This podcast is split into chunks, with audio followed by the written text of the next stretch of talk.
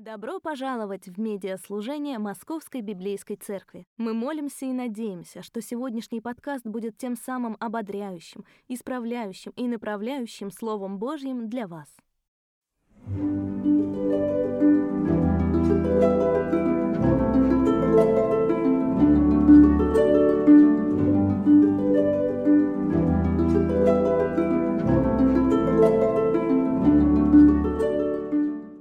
Дорогие друзья, добрый день. Сердечно приветствую вас любовью Господа и Спасителя нашего Иисуса Христа. Мы продолжаем начатую в прошлое воскресенье серию рождественских бесед, и как любая проповедь в нашей церкви, сегодняшняя будет посвящена, посвящена рождению Христа, она будет посвящена Иисусу Христу. Мы будем говорить о том, как приход Спасителя в мир изменил его – каким образом благодаря пришествию в мир Иисуса Христа мы можем обрести спасение, мы можем обрести вечность, мы можем обрести, обрести Царствие Божие. И в прошлый раз мы говорили о том, что э, та надежда, которую Иисус приносит с собой в этот мир, основана на постоянстве Бога в прошлом, принятии Бога нас в настоящем – и преображении Богом нас в будущем. Сегодня мы будем говорить о том, как рождение Христа дарит немеркнущий мир для каждого из нас. И позвольте начать вот с такого вопроса. Кто из вас работает по профессии? И каким образом профессия определяет вас как личность? Насколько вы неразрывны и насколько вы идентифицируемы как носитель определенного рода навыков, умений и ремесла. Мы сейчас живем в мире с несколько смещенными параметрами личностной идентификации. Сейчас, говоря о каком-то человеке, представляя его заочно, вы назовете профессию этого человека, наверное, не в первую очередь. Наверное, будут преобладать какие-нибудь антропометрические показатели, социально-экономические. Это такой-то, он э, выглядит так-то, ездит на машине такой-то марки, работает в фирме с таким-то названием. Как правило, профессия не упоминается.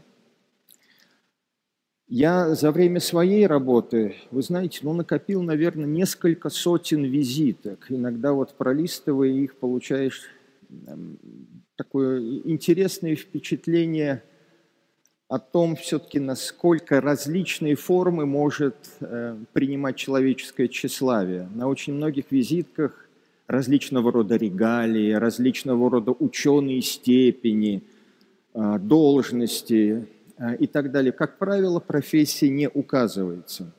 Вы знаете, так было не всегда. Раньше профессия была важна. Возьмите для примера любую классическую пьесу, ну, из числа отечественных. А среди отечественной драматургии есть пьесы действующих лиц. Это пьеса Горького «Дачники». Она очень густо населена. И там присутствуют самые разнообразные, самые многочисленные э, персонажи. Там присутствует господин Семенов, дама с подвязанной щекой, дама в желтом, барышня, естественно, в розовом, студент. Но все эти персонажи, они достаточно малозначимы, они безгласны. Все остальные действия, все основные действующие лица, даже второплановые, перечислены именно с указанием их профессии.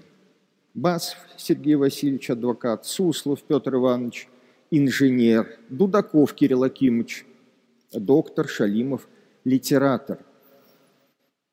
Профессия неизбежно и неотрывно связана с действующим лицом, даже если это действующее лицо второго плана. И сегодня мы будем говорить о таком герое второго плана, наверное, самым известным за всю историю, потому что о нем написано в, безусловно, самом известном произведении за всю историю человечества, в Библии мы будем говорить о нем как об обладающем определенной профессией. Этот человек был плотником. Речь идет об Иосифе, муже Марии. Мы будем говорить о нем, мы будем говорить об его удивительном сне, но не он и не его удивительный сон будут для нас главными. Главными то, главным является то, что вот в том отрывке, который мы сегодня будем подробно рассматривать, мы видим те события, которые непосредственно предшествовали явлению Христа, которые предшествовали рождению Христа и Его явлению в мир. Давайте встанем и в почтении к Господу и Слову Его прочитаем эти стихи вместе. Рождество Иисуса Христа было так. По обручении матери Его, Марии, с Иосифом, прежде нежели чем сочетались они, оказалось, что она имеет в чреве от Духа Святаго. Иосиф же, муж ее, будучи праведен и не желая огласить ее, хотел тайно отпустить ее. Но когда он помыслил это, се, ангел Господень явился ему во сне и сказал, «Иосиф, сын Давидов, не бойся принять Марию, жену твою, ибо родившаяся в ней есть от Духа Святаго, родит же сына, и наречешь ему имя Иисус, ибо он спасет людей своих от грехов их. И все сие произошло, да будет сореченное Господом через пророка, который говорит, «Се дева в чреве приимет и родит сына, и нарекут ему имя Иммануил, что значит «с нами Бог». Встав ото сна, Иосиф поступил, как повелел ему ангел Господень, и принял жену свою, и не знал ее, как, наконец, она родила своего сына первенца, и нарек ему имя Иисус. Давайте помолимся. Дорогой Господь, мы благодарим Тебя за Твое Слово. Господи, мы благодарим Тебя за то, что с Твоим рождением в мир вошла истинная и созидающая Божья сила. Мы благодарим Тебя за то, Господь, что благодаря Тебе, Иисусу Христу, мы спасены. Господи, дай нам помнить об этом, когда мы будем изучать эти стихи. Дай нам прежде всего видеть Тебя. Дай нам, Господь, Святого Духа. Мы молим Тебя, Господь, о том, чтобы Ты открылся нам через Свое Слово, Твое святое имя. Аминь. Пожалуйста, садитесь. Трех евангелистов, Матфея, Марку и Луку, часто называют, называют синоптиками – это не означает их пристрастие к составлению прогнозов погоды. А, на самом деле синоптик по латыни а, называется, означает совпадающий. И действительно, вот в трех Евангелиях от Марка, от Матфея и от Луки мы видим э, много общего, но также и мы видим различные эпизоды, которые не повторяются где бы то ни было еще – а, у Марка, например, это замечательная, замечательная притча о растущем семени и об исцелении слепого в Вифсаиде. У Луки мы читаем а, о детстве а, Иоанна Крестителя и Иисуса Христа. А у Матфея в его Евангелии есть замечательная рождественская и предрождественская история. И Наш предрождественский рассказ уникален. Мы не видим его повторения ни, ни в каких иных частях Писания. Он связан с Иосифом и его сном, но не это для нас главное. Для нас важно будет увидеть, каким образом Дух Святой способствовал тому, что в мир пришел Спаситель, Спаситель Иисус Христос. Давайте обратимся к подробному рассмотрению – этих стихов. И вначале посмотрим на то, кем был Иосиф. Иосиф, сын Давидов, муж Марии. Мы вначале говорили о профессиях, и вот, вы знаете, действительно профессия была неразрывно связана с Иосифом. Он был плотником, и этот вид занятий, эта профессия была связана с ним настолько сильно, что даже говоря о Христе, когда Христос уже вышел на общественное служение, когда Он совершал чудеса, когда Он выступал с проповедями, даже тогда о нем говорили, не плотников ли это сын. Иосиф был плотником и, вероятно, научил этому ремеслу Иисуса. О жизни Иосифа известно крайне мало.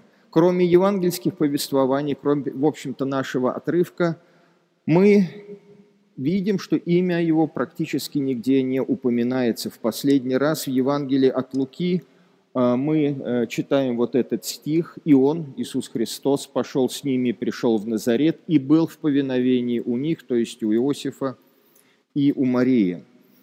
А, можно сделать предположение, что Иосиф умер сравнительно молодым, и к началу служения Христа, по всей вероятности, его уже не было в живых. Имя Иосифа в нашем отрывке упоминается чаще, где, чем где бы то ни было. И помимо этого, в нашем отрывке есть несколько особенностей, а, делающих этот отрывок уникальным. Во-первых, это удивительная искренность и правдивость повествования, а во-вторых, его определенная странность и сложность. Давайте начнем а, с правдивости повествования. Как вы помните, в начале нашего стиха мы видим вот эту фразу «Рождество Иисуса Христа было так», говорит евангелист Матвей и ставит двоеточие. Вновь говоря о профессиях, нельзя не вспомнить, что евангелист Матфей был мытарем, налоговым инспектором. Он обладал профессией, требующей последовательности и системного подхода. Этот род занятий требует аккуратности – и его рассказ именно таким и был. Он был очень аккуратным, последовательным и с большим вниманием к деталям. И если мы говорим о рассказах, то, я думаю, все мы можем согласиться с не слишком, не слишком глубоким наблюдением, что рассказы бывают разные. Рассказ может быть хороший, рассказ может быть плохой, рассказ может быть длинный, короткий, вымышленный, правдивый – но обратите, пожалуйста, внимание, что у любого нарратива есть две особенности. Во-первых, у него есть сюжет, а во-вторых, действующие лица. И заметим следующее, что если повествование состоит из одного действующего лица, и э, все события так или иначе непосредственно связаны с ним и нанизаны на одну сюжетную линию, как шашлыки на шампур – то, по всей вероятности, мы имеем дело с весьма неинтересным и посредственным повествованием. Если действующих лиц два, два-три, то, по всей вероятности, здесь мы видим и несколько сюжетных линий, и, наверное, это повествование будет более талантливым с художественной э, точки зрения, и с точки зрения слушателя оно также будет более интересным. Ситуация меняется, когда мы сталкиваемся с повествованием, в котором несколько сюжетных линий, большое количество действующих лиц, и повествователь то причудливо их э, переплетает, то ведет в параллели, то отделяя, то приближая их друг к другу. В этом случае возможны два варианта. Первое, если это произведение художественное, то, по всей вероятности, мы имеем место мы имеем общение с гением, это произведение на уровне «Войны и мира» или Анны Карениной. Либо вариант второй – мы имеем дело с правдивым рассказом, потому что любое, любой рассказ о реальных событиях – это рассказ о каком-то кусочке жизни, а жизнь очень многосоставна, многопланова и многослойна. В ней всегда много сюжетных линий и действующих персонажей действующих лиц. Рассматриваемое, рассматриваемое нами повествование является именно таким, и это доказ... правдивым, и это доказывается его потрясающей многослойностью, многосоставностью. Восемь стихов, всего лишь восемь стихов, но посмотрите на количество в этих стихах количество действующих лиц. Мария, Иосиф, ангел Господень, Святой Дух, Иисус – и сколько взаимосвязанных сюжетных линий. Весть о беременности Марии, колебания Иосифа, явление ангела, возвещение пророчества и рождение Христа. И еще один элемент, который делает этот рассказ, это повествование гораздо более интригующим, интересным и непростым. В нем есть вещи, которые могут показаться особенно человеку предвзятому, сложными – во-первых, это статус отношений Иосифа и Марии. Вот посмотрите, вот это то, что относится к этой части. Согласитесь, э, это может привести в замешательство. Здесь говорится, во-первых, об обручении Марии, потом о том, что Иосиф хотел тайно отпустить ее. Затем мы видим, что она была названа его женой, а затем она оказывается женой, которую Иосиф принимает, но не знает ее. Согласитесь, ну вот какая-то на лицо нестыковка, нескладность. Был такой замечательный писатель-фантаст польский Станислав Лем. И у него есть потрясающий рассказ «Непобедимый». И там есть такой эпизод, что главный его герой, астронавт, космонавт Рохан, возвращается своим товарищам после трагического и необычного происшествия на чужой планете, планете, которое с ним случилось, и он пытается рассказать, что же с ним произошло – и писатель делает очень тонкое наблюдение. Он говорит о том, что как всякий, как каждая правдивая история, рассказ Рохана был странным и нескладным. В действительности все не так, как на самом деле. Статус Марии может поставить в тупик. Он может поставить в тупик, если мы не посмотрим и не посмотрим подробно и на то, как строилась у, и у иудеев процедура заключения браков. Она состояла из нескольких этапов. Этап первый – это сватовство. Оно часто совершалось в детском возрасте, причем будущие муж и жена порой не видели друг друга, не то что не знали. Это делали родители или профессиональные свахи – потому что браки считались слишком серьезным делом, чтобы доверить это дело порыву неопытных сердец. Это правильный подход. Вы знаете, вот от себя скажу, что действительно так, женить молодежь, то есть всех лиц э, до 30 лет должны, должны родители, потому что это ответственное серьезное дело. Молодежь в этом ничего не понимает. Этап второй. Обучение, э, обручение и помолвка. Обручение можно было ну, назвать подтверждением сватовства, заключенного ранее. Если помолвка состоялась, она длилась ни много ни мало целый год, и в течение этого периода помолвленные именовались мужем и женой. Это не был полноценный брак, но это был полноценный прообраз полноценного брака. И прекратить эти взаимоотношения можно было только через развод. И в иудейском семейном праве того времени можно было встретить такое достаточно странное понятие, как дева-вдова. Это означало ну, достаточно печальную э, ситуацию, когда жених э, умер, и э, девушка осталась одна, и она именовалась дева-вдова. Иосиф и Мария – были обручены. И если Иосиф захотел бы прекратить э, вот эту помолвку, он мог это сделать, лишь дав Марии развод.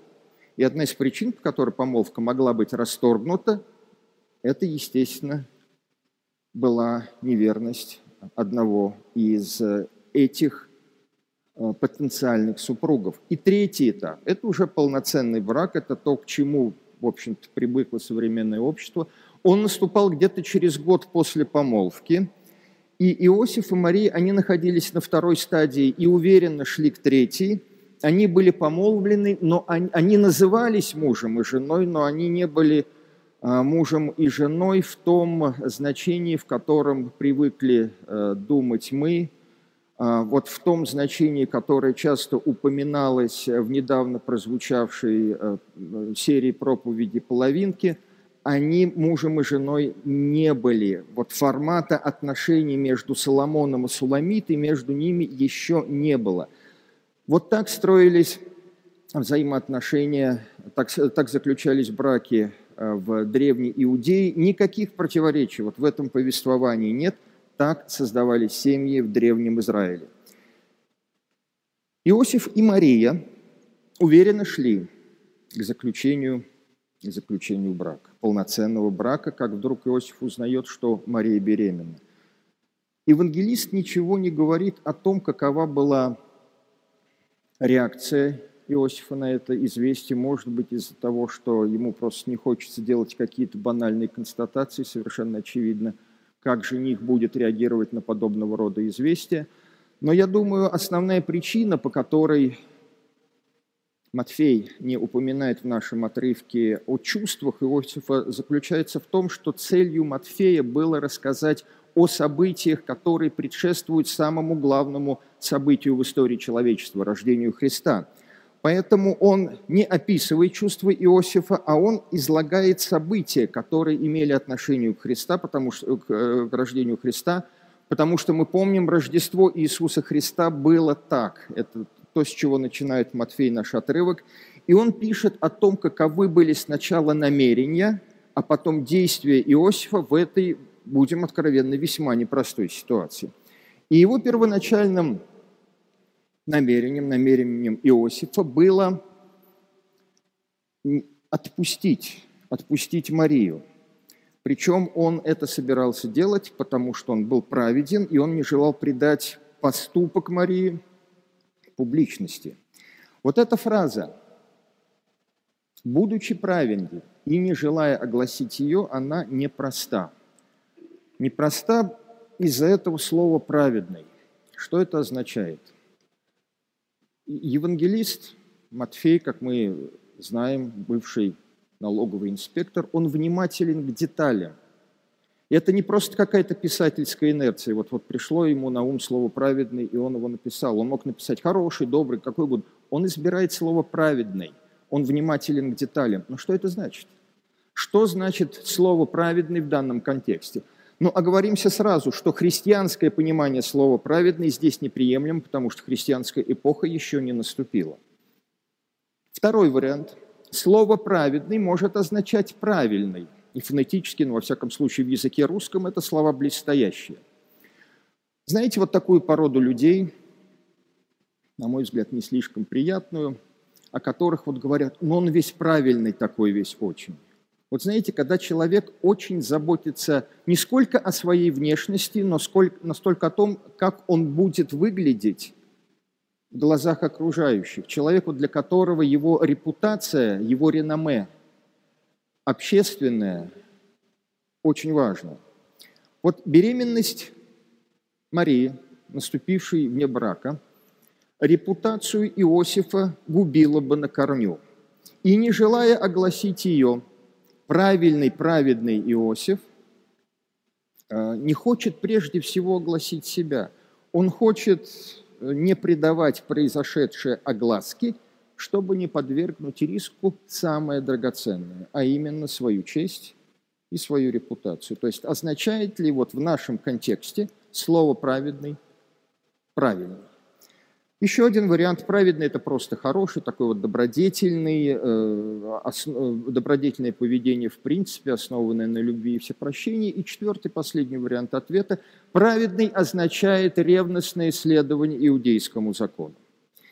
И вне зависимости от того, какая это праведность, вот давайте подумаем еще над тем, как эта праведность влияет на действия Иосифа. Вот этот союз «и», будучи праведен и не желая огласить ее, это действительно в самом делешний союз соединительный «и», или же это скрытый противительный союз «но», но в то же время не желая огласить ее – и вот, вот здесь смотрите, в чем вопрос. Вот эта праведность, она определяет действие Иосифа. То есть вспомним Пушкинское.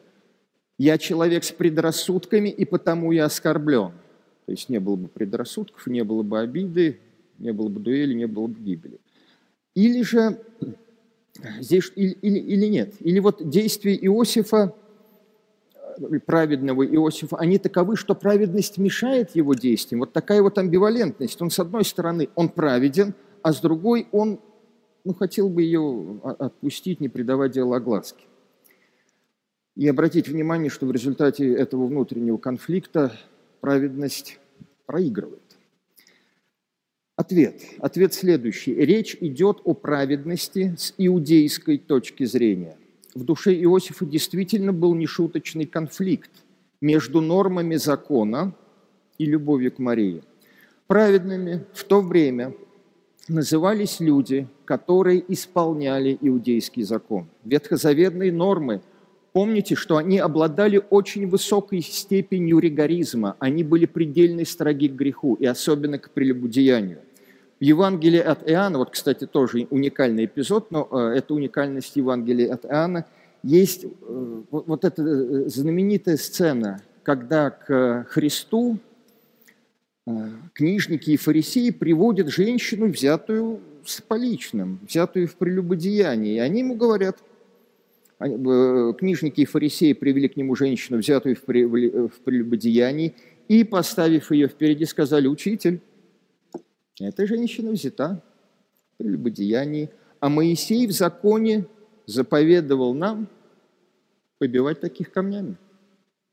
Иосиф знал закон. Увидев, что Мария забеременела вне брака, он знал, что ее ждет ту же участь, что вот грешницу на картине Поленова. Он оказался перед очень непростым выбором. С одной стороны, будучи праведен, то есть зная закон, он должен был предать ее книжникам и фарисеям, то есть он фактически должен был обречь ее на казнь. Но он не желал этого. Он должен был по закону, как праведный, употребить свою власть и наказать ее, но по любви к ней он не желал этого. И он желал отпустить ее, он хотел тайно отпустить ее.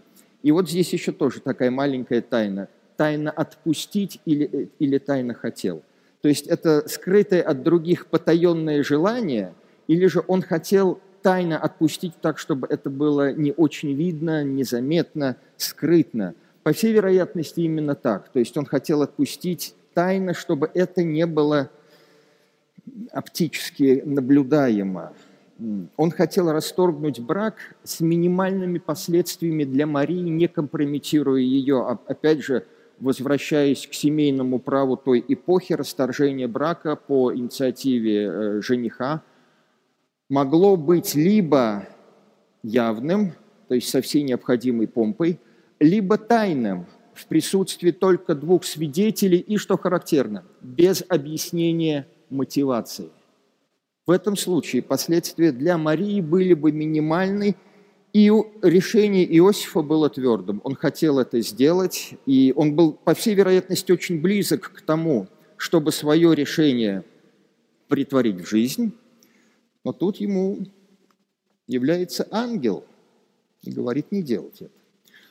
А, вот часть нашего отрывка, посвященная этому, и обратите, пожалуйста, внимание, что вот здесь есть определенное сходство в явлении ангела, также в э, явлении ангела, но в явлении ветхозаветном, когда ангел является а, Аврааму а, во время несостоявшегося, почти состоявшегося, вернее, жертвоприношения Исаака. Э, ангел становится своего рода последним рубежом, останавливающим человека от совершения непоправимого поступка. Как и в Ветхом Завете, так и в Новом, употребление ангелов достаточно часто. Будем помнить о том, что ангелы не обладают божественной природой, и они не обладают полнотой собственной воли – Ангелы – это вестники, и мы читаем в послании, вестники Божьи, мы читаем в послании к евреям следующее определение. Не все ли они, ангелы, есть служебные духи, посылаемые на служение для тех, которые имеют наследовать спасение. Вот в этих четырех стихах мы видим те слова, с которыми ангел обращается к Иосифу. И это потрясающая по степени насыщенности речь. Смотрите, во-первых, он обращается к нему с утешением. «Не бойся принять Марию, жену твою». Во-вторых, он обращается к нему со словами откровения. «Родившаяся в ней есть от Духа Святого». В-третьих, он обращается к нему со словами пророчества – родит же сына, который спасет своих людей от грехов их. И, наконец, четвертое с повелением. Наречешь ему имя Иисус. Эта речь ангела, наверное, одна из самых длинных, а может быть, самая длинная во всей, во всей Библии. Не говорится, опять же, евангелист Матфей не говорит о том, какова была реакция Иосифа на слова ангела. Важным является то, что он беспрекословно их исполнил, не подвергая ни малейшему сомнению сказанное Божьим вестником. И это очень хороший пример для нас. Никогда не подвергать сомнению Божье Слово, обращенное к нам со страниц Писания.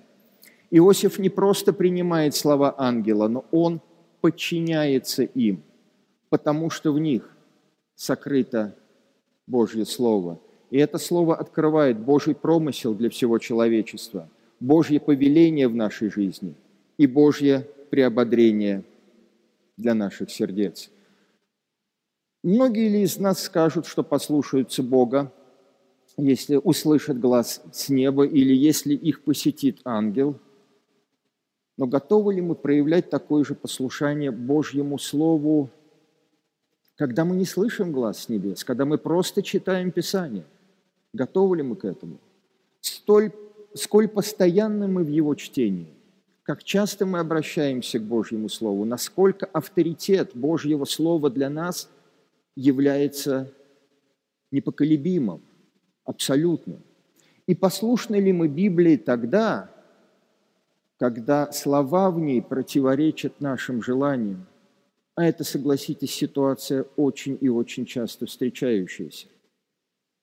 Будем помнить о том, что Божье Слово является для нас абсолютным, достаточным источником совершенной истины – это Слово Божье. Будем помнить об этом сейчас, особенно в рождественскую пору, когда рождение Христа дарит нам немеркнущий мир. Итак, Иисус Христос родился от Святого Духа в непорочном зачатии. Это одно из Божьих чудес и одна из частей Божьего плана, которые мы никогда не сможем понять. И роль Марии, она уникальна – Недаром в Евангелии от Луки э, мы читаем о ней как о благословенной между женами, как об обретшей благодатью Бога, на которую сходит Святой Дух.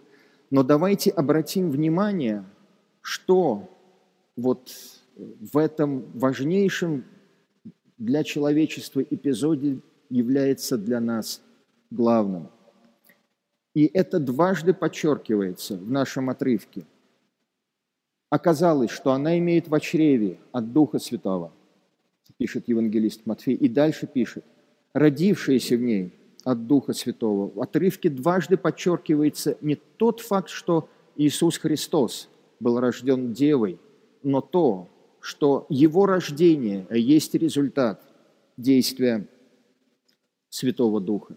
По иудейскому мировоззрению Святой Дух обладал определенными функциями. Мы не можем вкладывать в это мировоззрение всю полноту учения о Святом Духе, которое доступно для нас, для христиан. Тем не менее, в Ветхом Завете выражение, э, упоминание о Святом Духе достаточно часто уже в самых первых э, строках Библии, Ветхого Завета в, бытие, в книге Бытия мы, Бытие мы читаем «Дух Божий носился над водою». В знаменитом покаянном псалме Давида мы читаем «Не отвергни меня от лица Твоего и Духа Твоего Святого, не отними от меня». Дух Святой упоминается в книге пророка Иисаи, но они возмутились и огорчили Святого Духа Его, поэтому Он обратился в неприятеля их сам, воевал против них, Тогда народ его вспомнил древние дни, дни Моисееви, где тот, который вывел их из моря с пастором овец своих, где тот, который вложил в сердце его Святого Духа своего, который вел Моисея, который вел их через бездны, как коня по степи, и они не спотыкались. Это означает, что Дух Божий – это тот, кто приносит людям Божью истину. Это тот, кто учил пророков, что им говорить. Это тот, кто учил людей, как они должны поступать, людей Божьих. Дух Святой неразрывно связан с процессом творения. «Пошлешь Дух Твой, и они созидаются», читаем мы в 103-м псалме. «Дух Божий создал меня», говорит Иов, «и дыхание Вседержителя дало мне жизнь. Святой Дух – это Создатель мира и дающий жизнь. Недаром в Нике Царьградском символе веры, который мы часто читаем во время причастия в церкви, говорится о нашей вере в Духа Святого, Господа, дающего жизнь. Что означает то, что при рождении Иисуса Христа принимал участие Святой Дух? Это означает, что посредством Святого Духа, через Христа, в мир вошла истинная, полноценная, дающая мир и дающая жизнь сила Божья. Она пришла в мир для того, чтобы люди имели жизнь и имели ее с избытком. Мы по-настоящему не живы, пока Христос не вошел в нашу жизнь и пока Он не коснулся наших сердец. Наши грехи по-прежнему давляют над нами до тех пор, пока Христос не спасает нас. Мы по-настоящему не живы, пока не наступает та полнота времени, о которой апостол Павел пишет в послании к Галатам. Когда пришла полнота времени, Бог послал Сына Своего Единородного, который родился от жены, подчинился закону, чтобы искупить подзаконных, дабы нам получить усыновление. Через посредством Святого Духа, через Иисуса Христа в мир пришла сила, способная воссоздавать жизнь и давать ее во всей полноте. Крест Христа с Богом примиряет меня. Господь Иисус Христос – это единственный способ получить спасение, это единственный способ получить прощение грехов, это единственный способ обрести вечную жизнь, это единственный способ преодолеть вот эту пропасть забвения, которая в результате грехопадения возникла между человеком и Богом. До тех пор, пока Иисус Христос, родившийся от Девы, в результате действия Святого Духа, не вошел в этот мир, люди имели смутные, порой неправильные, как сквозь тусклое стекло гадательные представления о Боге. И только Иисус Христос, говоря о себе, мог сказать, это я, видевший меня, видел Отца. Неудивительно, что Борис Пастернак в своем знаменитом «Докторе Живаге» пишет вот эти замечательные слова, что века и поколения только после Христа вздохнули свободно, только после Христа мы можем вздохнуть полной грудью, потому что мы обретаем свободу, мир, истину, жизнь и любовь. Наш Господь – это Бог любви. Бог есть любовь, и мы полностью ощущаем ее в Иисусе Христе. Иисус дает нам способность видеть, каким должен быть человек и каким должно быть его взаимоотношение с Богом. Иисус открывает нам путь через наши сердца к этому разумению, дает видеть Божью истину, то, как она была сформирована для нас, для того, чтобы мы примирились с Богом, для того, чтобы мы не блуждали в своих грехах, но для того, чтобы мы имели жизнь. Э, и ради этого Иисус Христос принял крестную смерть, дабы всякий верующий в Него не погиб, но имел жизнь вечную. Только Христос прощает людей, и только Он спасает людей от их грехов. Рождество Христа изменило ход человеческой истории – Помните, как знаменитой песни ныне опального музыканта «Отныне время будет течь по прямой». Рождество Христа изменило ход человеческой истории. Изменило ли оно вашу жизнь? Кем для вас является Христос? Одним из действующих лиц многочисленных и особенно популярных сейчас видеоклипов, посвященных Рождеству – исторической личностью, возможно, или же он для вас является Господом и Спасителем. Если так, то прочитайте для себя отрывки о Рождестве Христа, помолитесь Ему и попросите Его вести вас, поблагодарите Его за то, что Он делает в вашей жизни, что Он сделал для вашего спасения, для того, чтобы ваша жизнь не была вот этим коротким отрезком от небытия к небытию, а имела вечное определение. А если вы не верите во Христа, то спросите себя, почему? Что это за причина такая, которая побуждает вас, которая настолько важна, чтобы побудить вас отказаться от вечности? Почему вы не верите во Христа, если вы в Него не верите? Помните о том, что для того, чтобы стать христианином, чтобы обрести ни много ни мало дар вечной жизни, не требуется никаких усилий, никаких условий, никакой подготовки. Это как получение подарка. Для того, чтобы получить подарок, вам надо протянуть руку. Также и здесь, для того, чтобы получить дар вечной жизни, надо просто обратиться к Христу в молитве покаяния, попросить Его стать вашим Господом и Спасителем. И если вы не верите в Иисуса Христа, то какое замечательное время сейчас, предрождественское, время Адвента, для того, чтобы это сделать. Для того, чтобы сказать Христу, Господь Иисус Христос, прости мне мои грехи, я признаю Тебя своим Господом и Спасителем. Войди в мою жизнь и царствуй в ней.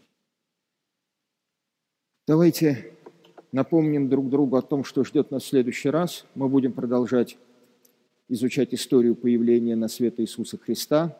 Более подробно посмотрим на маму Спасителя, на Деву Марию, и посмотрим на то, как нам не упустить радость в суете праздников. А это так легко сделать, потому что ключевым здесь является не слово «радость», а слово «суета». И действительно, в суете праздников можно не заметить главное. Давайте помолимся. Дорогой Господь, дай нам в эту праздничную пору видеть главное. Дай нам видеть Тебя, великого и непостижимого Бога, Создателя Вселенной, Создателя мироздания, Создателя всего, что видимо и что невидимо. И при этом принявшего позорную, мучительную, страшную смерть на Голговском кресте – ради нас, таких неверных, таких суетных, таких грешных. Господи, дай